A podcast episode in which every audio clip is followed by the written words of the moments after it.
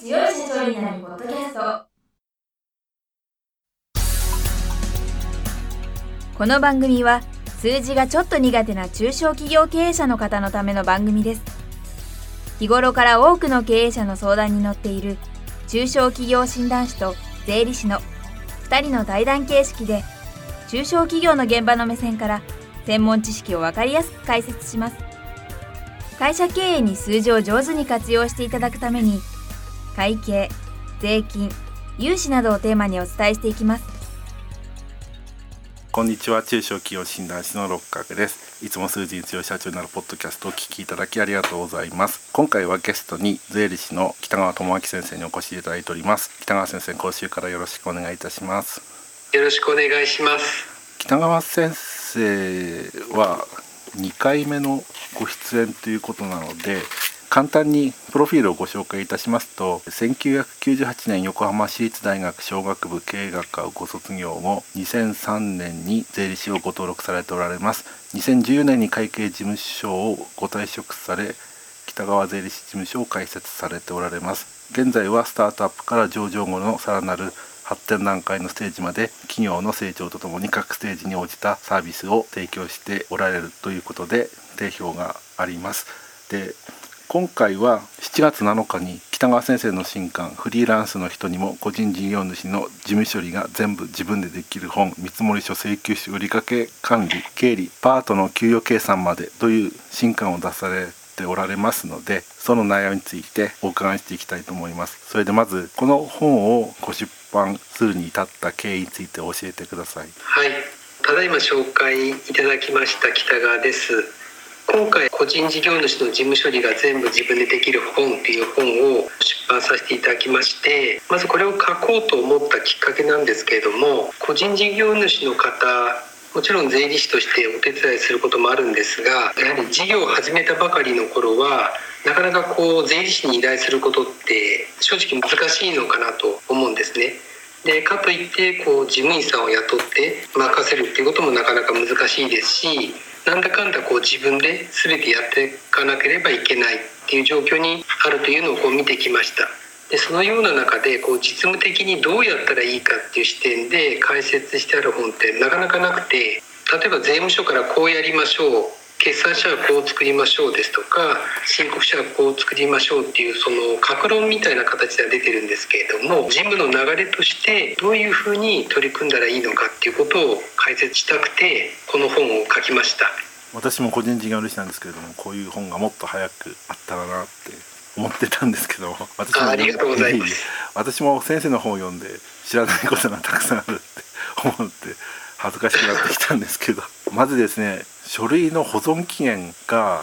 実は私大体7年っていうのはしてたんですけど7年ばっかりじゃないんですね。そうですね。おっしゃる通り税金の上では書類っていうのは基本7年間保存してくださいと決まりがあるのでその通りなんですけども例えば税務署に出した届出書ですとか申請書具体的には開業時に出した届出書ですとか青色事業者の承認申請書ですとかそういった届出書や申請書はもう永久保存した方がいいなと思っていますでこれらの書類は出す時控えっていうのをもらうと思うんですけど一度自分がなくしてしまうと税務署はもう何らかの形で発行はもうしてくれませんので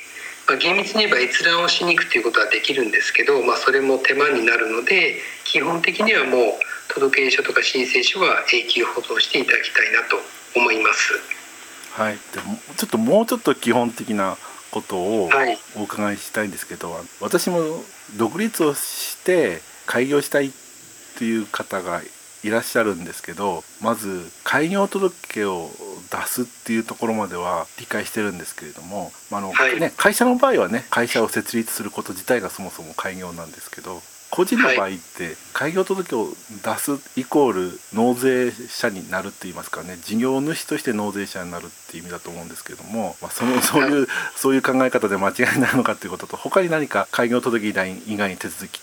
ていうのはあるんでしょうか、はい。そうですね。開業って何だっていうところが分かりにくいと思うんですけど個人の方は、まあ、当然お勤めされている時は会社にサラリーマンとか勤めていてじゃあそれを辞めて例えば脱サラして事業を始めようとなった時に税金の上で大事なのはその思った時が開業ではなくて、まあ、それからこういろんな準備をしてお店であれば店舗を借りてオープンする。でそれまでの準備期間もあるっていうような方とオープンした日が基本的には開業日っていうことで考えることになります。でその開業してから個人事業の開業届出書というのを税務署とあと都道府県税事務所に出して事業が開始納税義務者になるということになります。であと開業届以外にも出しておくといいのが所得税の青色申告承認申請書っていうのがありましてこれ比較的もう出すだけで例えば所得税だと10万円の所得控除を受けられるとかメリットが受けられるのでこれは出しておいた方がいいなと思います。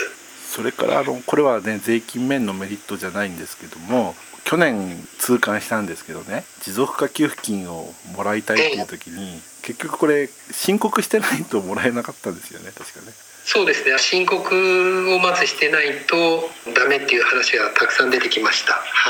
い。で税理士さんの人から何件か聞いたんですけど過去に遡って申告した人がたくさん現れたって そうですね、まあ、私が直接出会ったわけではないんですけどやっぱりその過去の分を今から申告しなきゃとか期限後申告ということなんですけど補助金をもらいたいがために後から申告するということもあったと聞いています。でまあ裏を返すと、はい、ビジネスを始めるのに開業届なくてもできるんですよね。そうですね。あくまで開業届は税金上の話だけなのでもちろん許認可とかは別なんですけどお店開いて商売できちゃうようなお仕事であればもうそのまま思い立った日に開業ということになります。だから開業届出さない人って結構いてでそれでやっぱり問題なのはですね、はい、まあ、去年持続化給付金の件でだいぶ認識が広まったんですけども、はい、融資を受けたくなった時とかってまずですね、はい、開業いつからですかって証明するのに、結論的にはね開業届を見せてもらうんですけどはい、開業届がないと業歴がないっていう本当は違うっていうのは分かるんですけど銀行としては開業届がないと業歴はないって見なきゃいけない見ることになるし、えー、そもそも申告してないから業績も分かんないんですよね。なるほど、そうですね、うん、預金通帳とか出せばおおよその売り上げは分かるかもしれないけれども、はい、客観的な売り上げを示す資料ってはないのでまず開業届を出さないと対外的にですね特に銀行からは事業主として見てもらえなくなっちゃう。そうですね。書類としてはたった1枚の書類なんですけどそれだけこの開業届出書っていうのが他の分野でも重要視されるんだなっていうことかと思います。それと青色申告書ですよね。そうですね。だけどなんかこのステップがだいぶ高いみたいですね、はい、そうなんでまあ税理士からするとやっぱ当たり前なんですけど一般に開業された個人事業主の方税務署行くと窓口で会った人にもよると思うんですけどなんかこれ出してくれればいいよみたいに簡単に言われてなんか青色申告承認申請書が漏れちゃうとかそういうことはいろいろあるんだと思います。だからやはり持続化給付金の件がありましたけれども、はい、え。ー、本気で商売したい人はねぜひ、はい、開業届と所得税の青色申告承認申請書を、はい必ず出しましょうということです、ね、必ずもうこれ必ずですね出してください。じゃあ時間になりましたので今回はここまでとさせていただきたいと思います。次回またこの続きをお教えいただければと思います。北川先生今週はありがとうございました。ありがとうございます。今回の対談はいかがでしたでしょうか？この番組では公開質問を募集中です2人のキャスターに回答してほしいという質問はこの番組の配信ブログの専用フォームで受付しています。ぜひお寄せください。またご意見ご感想も同様に専用フォームでお受けしております。配信ブログは検索エンジンで数字に強い社長と検索し最初に出てくるブログです。それでは次回もどうぞお楽しみに。